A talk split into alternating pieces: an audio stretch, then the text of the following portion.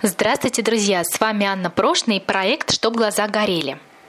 Старинная китайская поговорка гласит «Планируй день утром, а год весной». Давайте попробуем это сделать, написав себе письмо из собственного благополучного будущего, в котором сегодняшние сомнения и трудности уже давно нашли свое решение. Я приглашаю вас устроиться поудобнее с чашечкой ароматного напитка и на несколько минут погрузиться в своеобразный сон наяву.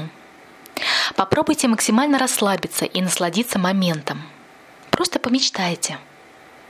Представьте себе, что вы перемещаетесь на несколько лет в будущее.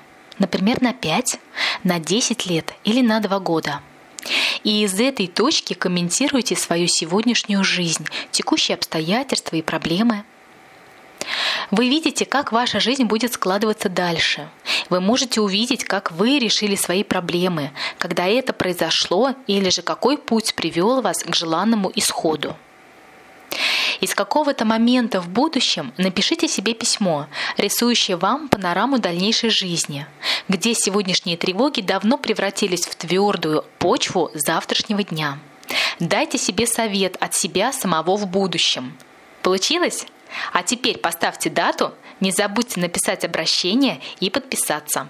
Сохраните это письмо и обсудите то, что было для вас важно в этом упражнении с человеком, которому доверяете. Буду рада комментариям. Удачи и до встречи!